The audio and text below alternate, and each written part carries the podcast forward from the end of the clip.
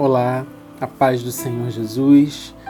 É, hoje eu gostaria de compartilhar com você um pequeno trecho que está ali no livro, no Evangelho de Lucas, no capítulo 4, no verso 13. É só um trecho do verso 13, é, depois da narrativa da tentação que Jesus sofreu por Satanás ali no deserto, quando ele estava em jejum de 40 dias.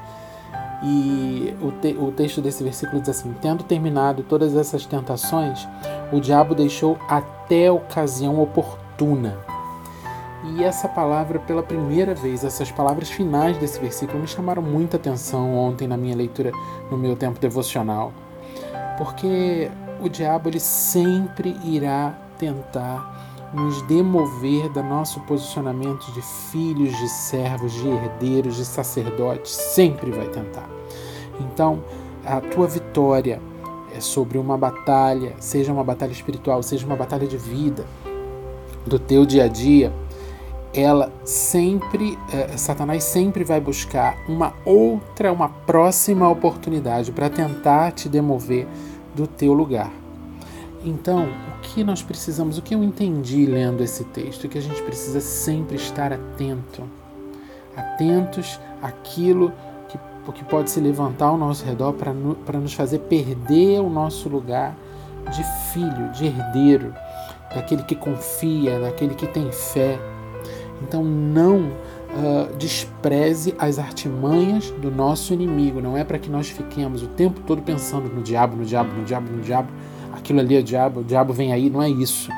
Mas a gente precisa levar uma vida com os nossos pés na eternidade, com a nossa mente voltada para Deus, para que a gente fique sensível a qualquer mudança no ambiente, a qualquer mudança de situação e perceba ali é, é, debaixo da, da, autoridade de Jesus Cristo, debaixo da sabedoria, com, cheios da sabedoria do Espírito Santo de Deus, perceba as artimanhas de Satanás para nos demover da nossa posição.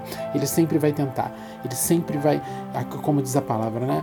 Em tempo oportuno, o diabo o deixou até a ocasião oportuna, ou seja, até uma próxima oportunidade, onde ele iria tentar ou tentar é, diminuir a Jesus ou iria ter com Jesus novamente.